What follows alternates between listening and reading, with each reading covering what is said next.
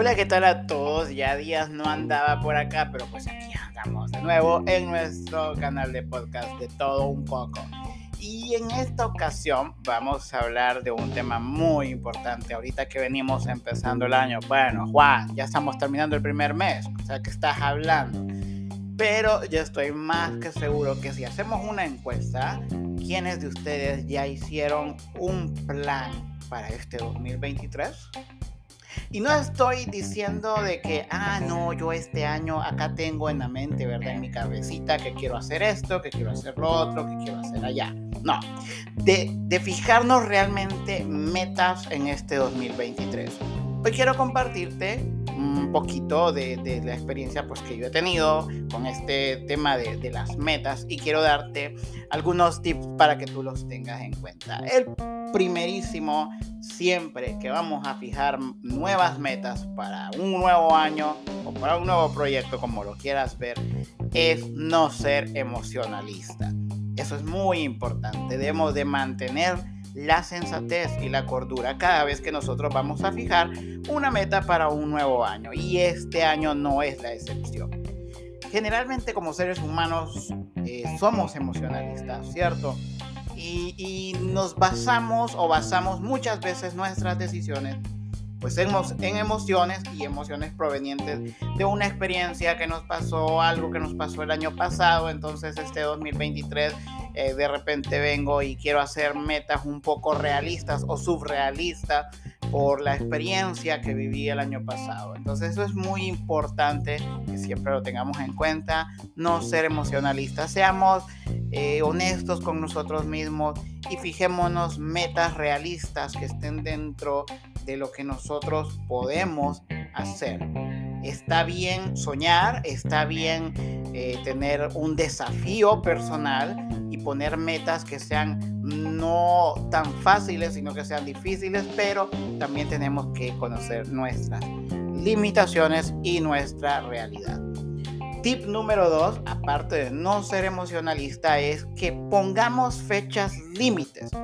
Si yo te pregunto a ti cuántas metas tienes para este año 2023, que realmente tú la tenías desde hace, qué sé yo, dos años, tres años, cinco años.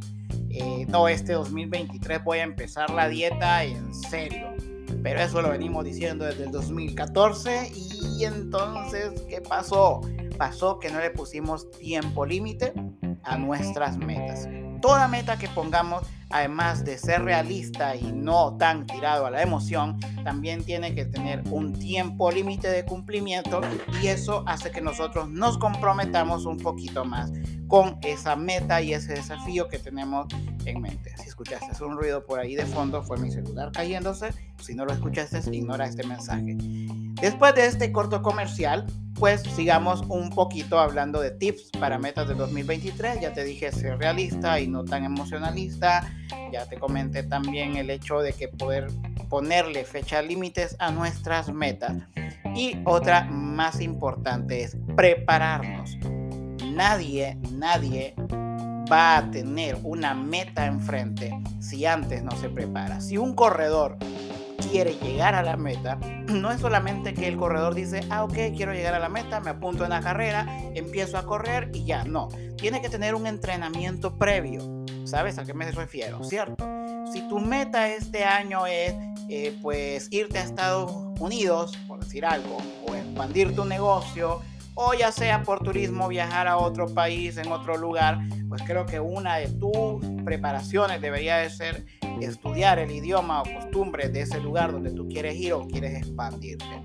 Si tú este año dices, ok, este año yo quiero integrar más el marketing digital en mis negocios o en mis empresas, o tener más a mano las redes sociales de mi negocio, también tienes que capacitarte y tienes que entrenarte para poder cumplir esa meta. Entonces, en resumen, estos son los tres tips que yo te quiero compartir para lograr las metas de 2023. Número uno, no seas emocionalista, sé realista. Número dos, pon tiempo límite a tus metas. Y número tres, prepárate y entrénate para cumplir esas metas. Te deseo que este 2023 se cumplan todos tus sueños, todas tus metas y proyectos y sobrepases límites en este nuevo año, siempre de la mano de Dios y siempre eh, recordando que solo no lo puedes hacer todo.